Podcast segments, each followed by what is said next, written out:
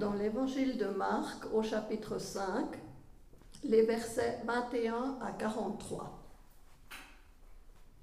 Jésus regagna en barque l'autre rive et une grande foule s'assembla autour de lui. Il était au bord du lac. Arrive un chef de synagogue nommé Jairus. Voyant Jésus, il tombe à ses pieds et le supplie instamment. Ma petite fille est à toute extrémité. Viens lui imposer les mains pour qu'elle soit sauvée et qu'elle vive. Jésus partit avec lui et la foule qui le suivait était si nombreuse qu'elle l'écrasait. Or, une femme qui avait des pertes de sang depuis 12 ans, elle avait beaucoup souffert du traitement de nombreux médecins et elle avait dépensé tous ses biens sans aucune amélioration. Au contraire, son état avait plutôt empiré. Cette femme, donc, ayant appris ce qu'on disait de Jésus, vint par derrière dans la foule et toucha son vêtement, car elle se disait, Si je parviens à toucher seulement son vêtement, je serai sauvée. À l'instant, l'hémorragie s'arrêta et elle ressentit dans son corps qu'elle était guérie de son mal. Aussitôt, Jésus se rendit compte qu'une force était sortie de lui. Il se retourna dans la foule et il demandait Qui a touché mes vêtements? Ses disciples lui répondirent Tu vois bien la foule qui t'écrase et tu demandes Qui m'a touché? Mais lui regardait tout autour pour voir celle qui avait fait ce geste. Alors la femme, craintive et tremblante, sachant ce qui lui était arrivé, vint se jeter à ses pieds et lui dit toute la vérité. Mais Jésus reprit, Ma fille, ta foi t'a sauvée, va en paix et sois guérie de ton mal. Comme il parlait encore, des gens arrivent à la maison de Jairus pour annoncer à celui-ci, Ta fille vient de mourir, à quoi bon déranger encore le maître? Jésus, surprenant ces mots, dit au chef de la synagogue, Ne crains pas, crois seulement. Il ne laissa personne l'accompagner, sinon Pierre, Jacques et Jean, son frère. Ils arrivèrent à la maison du chef de synagogue. Jésus voit l'agitation et des gens qui pleuraient et poussaient de grands cris. Il entre et leur dit, Pourquoi cette agitation et ces pleurs? L'enfant n'est pas morte, elle dort. Mais on se moquait de lui. Alors il met tout le monde dehors, prend avec lui le père et la mère de l'enfant et ceux qui l'accompagnent. Puis il pénètre là où reposait la petite fille. Il saisit la main de l'enfant et lui dit Talita cum, ce qui signifie Jeune fille, je te le dis, lève-toi. Aussitôt, la jeune fille se leva et se mit à marcher. Elle avait douze ans. Ils en furent complètement bouleversés. Mais Jésus leur recommanda avec insistance que personne ne le sache, puis il leur dit de la faire manger.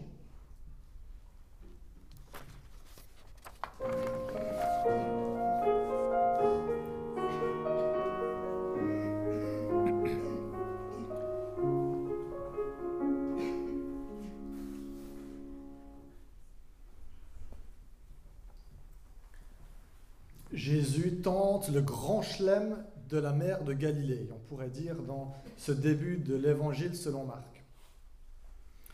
Dans les versets qui précèdent ce qui a été lu, Jésus commence, il est sur la mer de Galilée, il y a une grande tempête qui, survient et, Jésus calme la tempête. Par là, il affirme qu'il a autorité sur la création et sur le monde naturel. À peine la barque est arrivée de l'autre côté de cette mer de Galilée qu'un homme vient se présenter à lui. Il est possédé par une légion d'esprits impurs. Et Jésus, d'une parole toute simple, libère cet homme. Par là, il affirme qu'il a aussi autorité sur le monde spirituel. Il retraverse la mer de Galilée et c'est là alors que se trouve notre récit de ce matin, toujours entouré d'une grande foule. Deux récits où Jésus n'accomplit non pas un, mais deux actes miraculeux à la suite. Deux récits qui sont tissés ensemble, qui sont intrinsèquement liés et que l'on est donc appelé à découvrir et à lire ensemble, chaque texte venant éclairer l'autre, venant le compléter, venant nous révéler quelque chose de plus à propos de Jésus. Ici, c'est son autorité sur notre corps et même sur la mort dont il est question. Le récit commence avec l'irruption de deux personnages, coup sur coup, radicalement différents l'un de l'autre.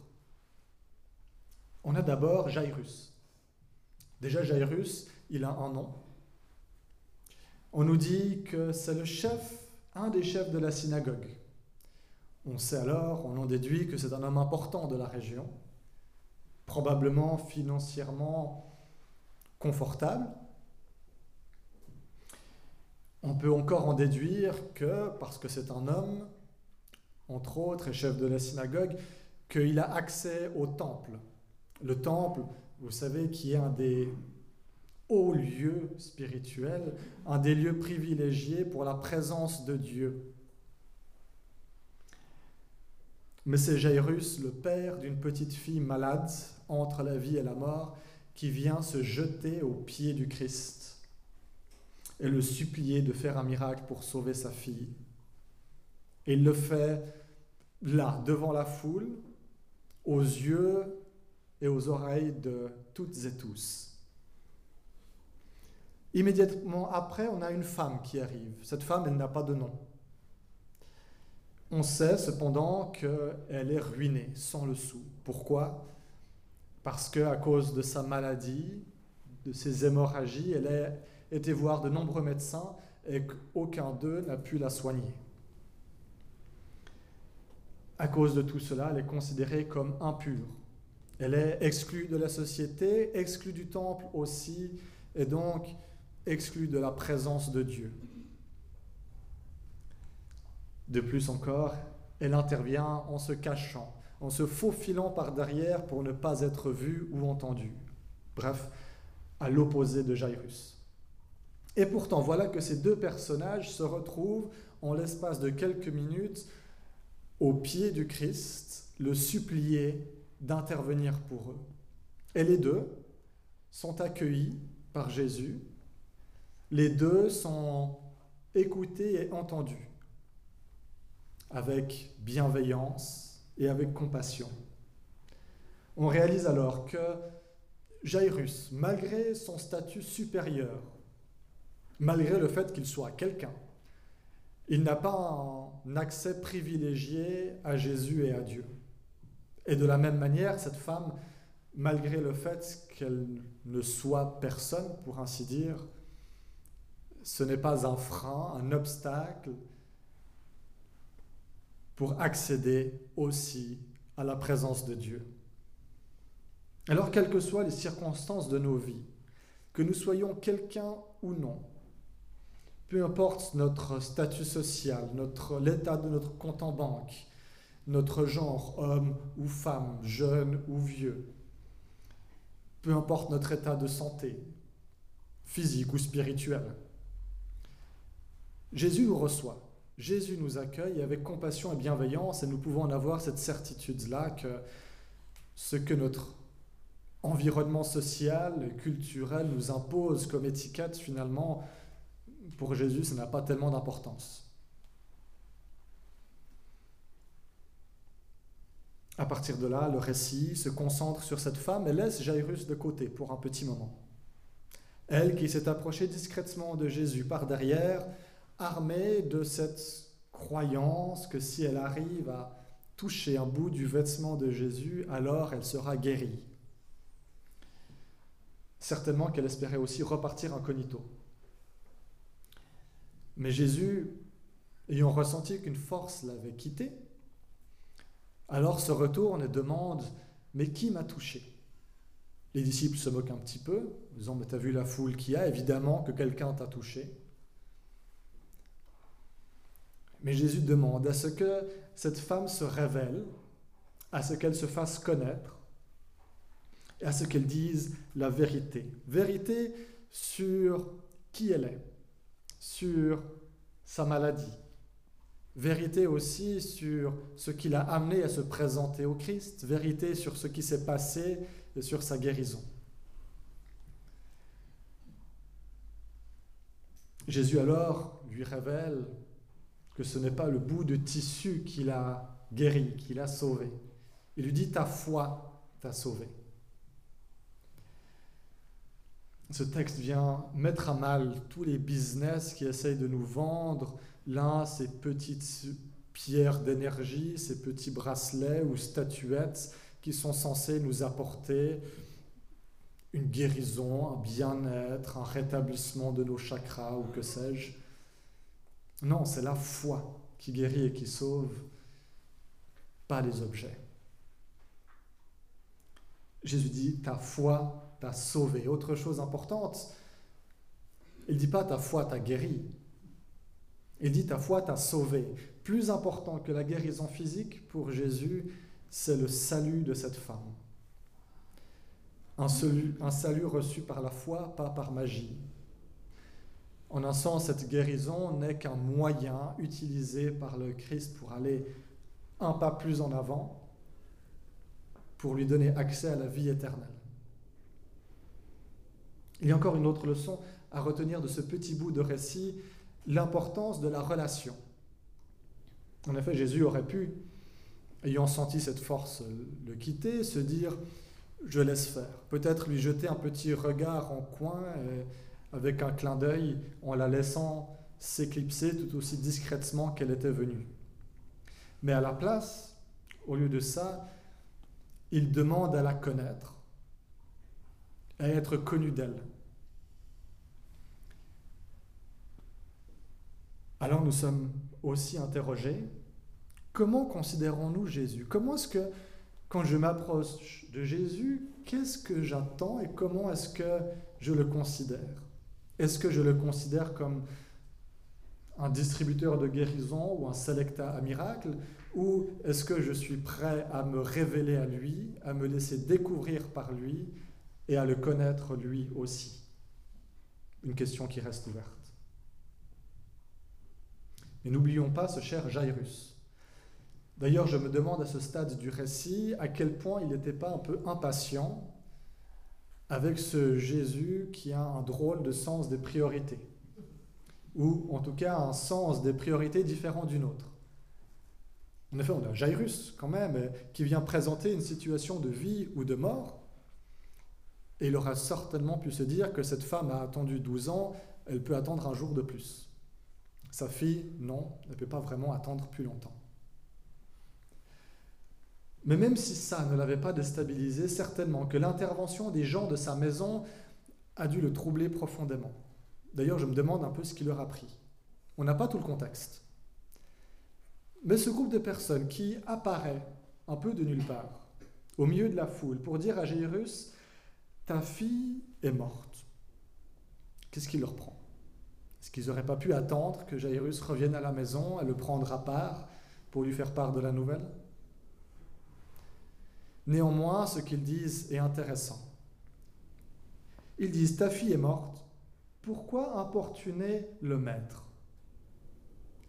Le mot utilisé ici pour maître, en grec, didaskalon, signifie l'enseignant, le professeur. On a deux visions de Jésus ici qui s'affrontent.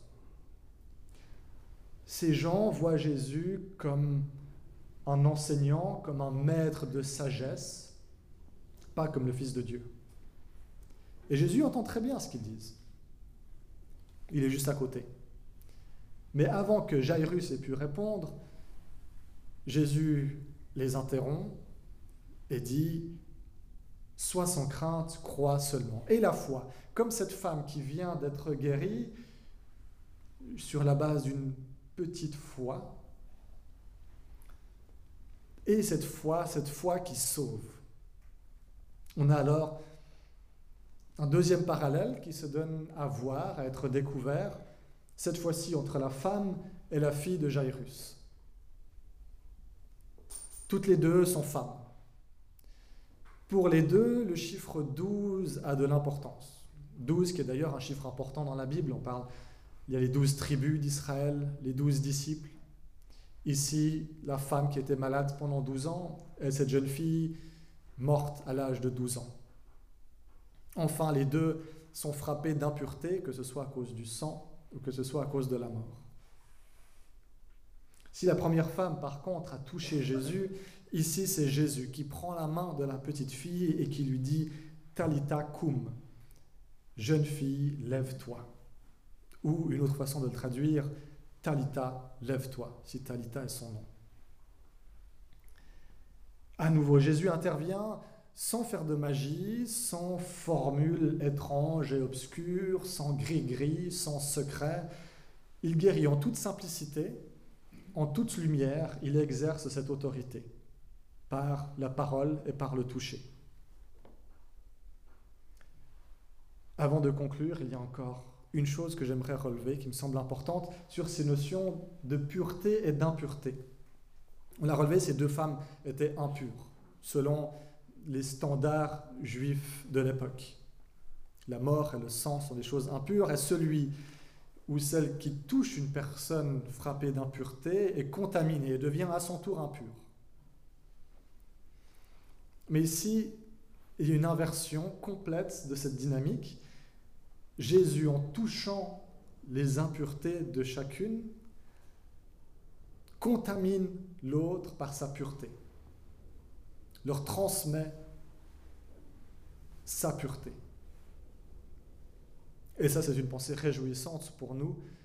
Veut dire, non seulement nous pouvons nous approcher du Christ, mais nous serons contaminés en sa présence. Une bonne contamination.